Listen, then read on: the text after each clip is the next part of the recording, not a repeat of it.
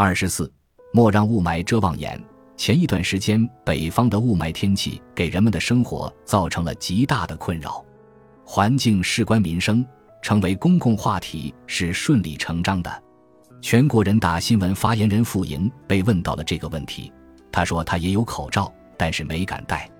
温家宝在他的最后一个政府工作报告中也谈到了环保，表示要下决心解决好关系群众切身利益的大气、水。土壤等突出环境污染问题，改善环境质量，维护人民健康，用实际行动让人民看到希望。媒体少不了参与对雾霾的讨论，主流的分析依旧遵循我们多年来已经习以为常的表达模式，即援引西方的历史经验，为中国的问题解决指出方向。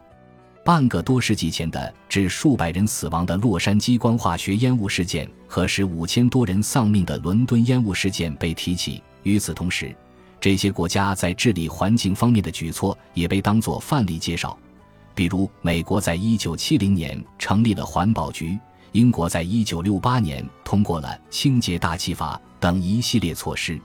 这种表达方式暗含的逻辑是：污染是与特定的发展阶段相关联的。它可以通过一定的治理措施，在一个更高的发展阶段得到解决。中国落后西方发达国家数十年，今天我们面临的问题就是西方过去的问题。只要中国循着西方走过的道路前进，他们的今天就会是我们的明天。环保部门的一位主要负责人在接受采访时的说法，正是这种思维的体现。他说：“中国解决大气污染的问题需要三十年到五十年。”这一貌似有道理的表述，即便不是对历史的存心歪曲，也是在视野上存在严重偏颇的结果。发达国家如今得以从严重的污染问题中解脱出来，当然不能否认积极治理的作用，但绝不能因此掩盖导致环境改善的另一个根本性原因，那就是污染产业的对外转移。从一九六零年代开始到二十世纪末，日本对外转移了百分之六十以上的高污染产业。美国转移出去的高污染产业占到百分之四十左右，与产业转移相伴的是发达国家的产业结构调整。以美国为例，二十世纪初期工业占 GDP 的比重为百分之五十三，到了世纪末则下降为二十二五百分号。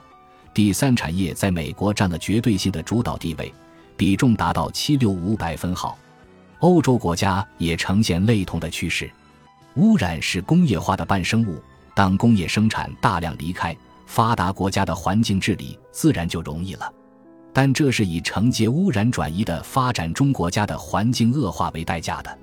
在过去的数十年里，中国一直是吸引外来投资最多的发展中国家。据统计，中国引进的投资中，至少有百分之二十属于高污染行业。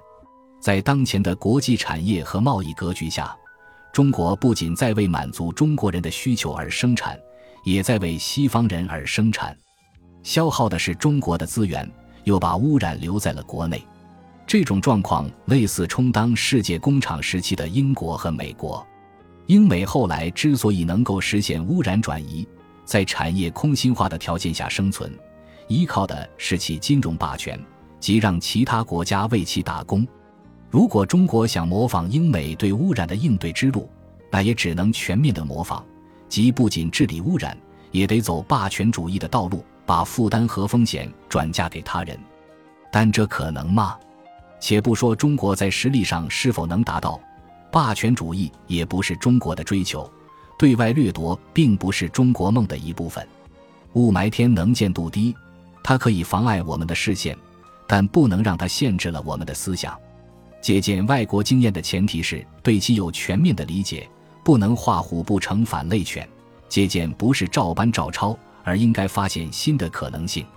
发达国家成功治理污染的经验，至少可以给我们两方面的启示：首先，中国必须突破目前的国际产业和贸易格局，摆脱美元霸权，打破中国生产、西方消费的事实上的中美国 （China-America） 格局。中国以惨痛的代价换来了大量的美国对中国的负债证明及外汇储备，而这笔债最终是否能够得到兑现还是不确定的。在地大物博方面，中国远比不上美国，这片土地承载十几亿中国人的存续就已经压力足够大了，毫无理由再以透支子孙后代的生存基础为代价养活外人。中国的生产应为满足中国人的需求服务，我们可以为国际主义的崇高目标做出贡献，但毫无理由成为霸权主义的猎物。其次，不能将中国特色社会主义作为一个简单的标签，要落到实处。习近平总书记说得好：“中国特色社会主义是社会主义，而不是别的什么主义。”何谓社会主义？社会主义核心的特征是生产的目的，即为了满足人的需要而生产，有别于资本主义的资本无休止积累的逻辑。因为生产的目的是明确的，生产的规模就是有边界的，从而对资源的耗费和污染的排放也是可预期的。相反，在资本无休止积累的法则下，生产的目的是为了利润的累积，生产规模会压迫资源承受的极限，所造成的污染也必定会超出可控的范围。改革是持续探索的实践，也是试错和总结提高的循环，这才是深化改革应有的内涵。如果仅就雾霾谈雾霾，便是真的被雾霾遮蔽双眼了。谈何展望美丽中国？二零一三年。